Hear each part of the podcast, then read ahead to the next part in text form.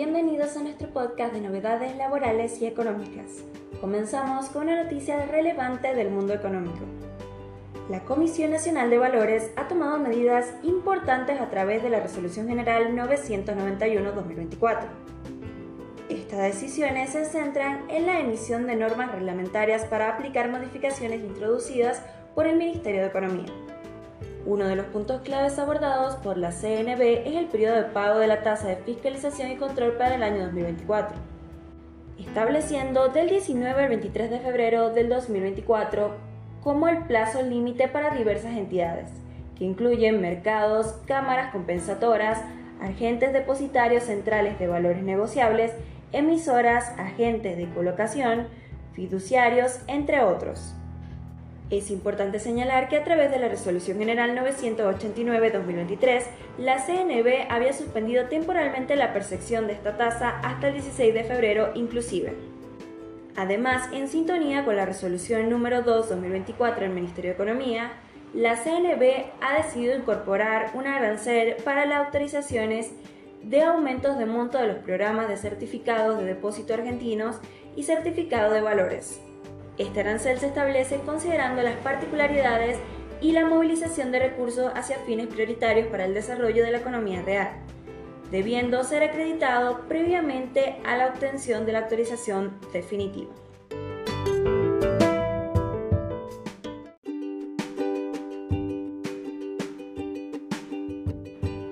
Continuando con nuestro recorrido por las novedades, nos adentraremos en un tema práctico y necesario para muchos trabajadores argentinos, cómo se deben liquidar los feriados de Carnaval 2024.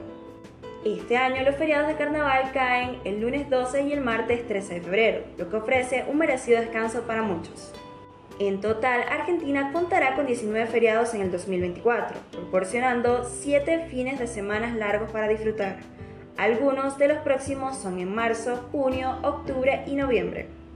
Ahora hablemos de cómo deben liquidarse los feriados. Según la ley de contrato de trabajo, a los feriados se les debe aplicar las normas legales sobre el descanso dominical, prohibiendo el trabajo en dichos días. Para calcular las remuneraciones se toma como base lo dispuesto por las vacaciones. Trabajadores mensualizados percibirán el salario del día feriado dividiendo por 25 el importe del sueldo asignado en el mes correspondiente al día feriado trabajadores jornalizados se toma el importe que les hubiera correspondido percibir en la jornada anterior al feriado. Trabajador retribuido a destajo. Se toma como salario base el promedio de lo percibido en los seis días de trabajo efectivo inmediatamente anteriores al feriado. Trabajador retribuido con salarios variables.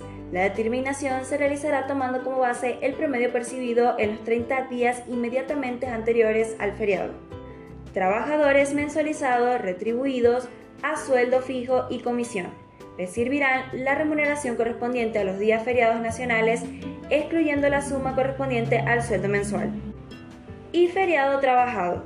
Aquellos que trabajan en estos días percibirán la remuneración normal de los días laborales más una cantidad igual. Si también trabajan horas extra, esta se computará al 100%.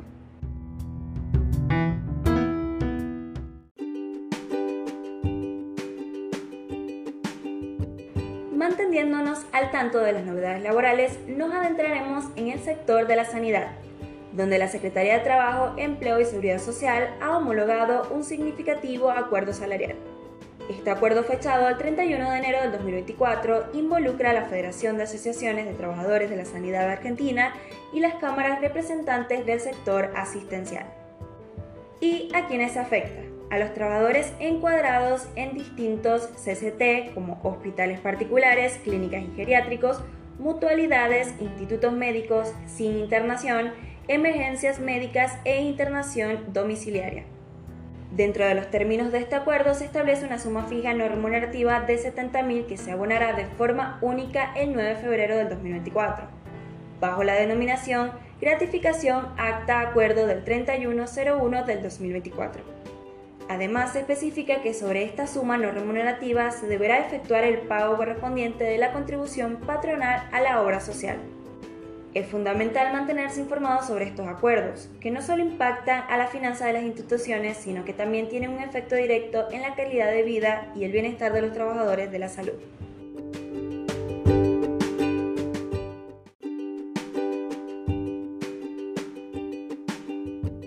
En nuestro último segmento exploraremos la complejidad del nuevo impuesto cedular sobre los altos sueldos y cómo ingresar las retenciones en el CISPOR. A la fecha, aún no contamos con una reglamentación específica por la ley número 27.725-2023 y el CISCO no ha sido actualizado para incorporar este nuevo impuesto. Ante esta situación, la FID, a través del ABC, hace referencia a la Resolución General AFID número 4003-2017 y sugiere considerar las retenciones utilizando el Código 787 relacionado con el régimen anterior del impuesto a las ganancias sobre sueldos. Según la mencionada resolución, los agentes de retención deben cumplir con las formas, plazos y demás condiciones establecidas en la Resolución General 2233 que regula el sistema de control de retenciones. Este sistema también aborda los saldos a favor de los agentes de retención por retención en exceso, permitiendo su compensación o, en caso necesario, su traslado al periodo siguiente o la solicitud de devolución, conforme lo establecido en la Resolución General 2224 y sus modificatorias. En resumen, nos enfrentamos a un escenario donde la adaptación a las nuevas normativas fiscales implica cierta flexibilidad y consideración de regularizaciones previas. Mantengámonos atentos a futuras actualizaciones y novedades. Con esto concluimos nuestro podcast de hoy y los esperamos mañana en una nueva edición.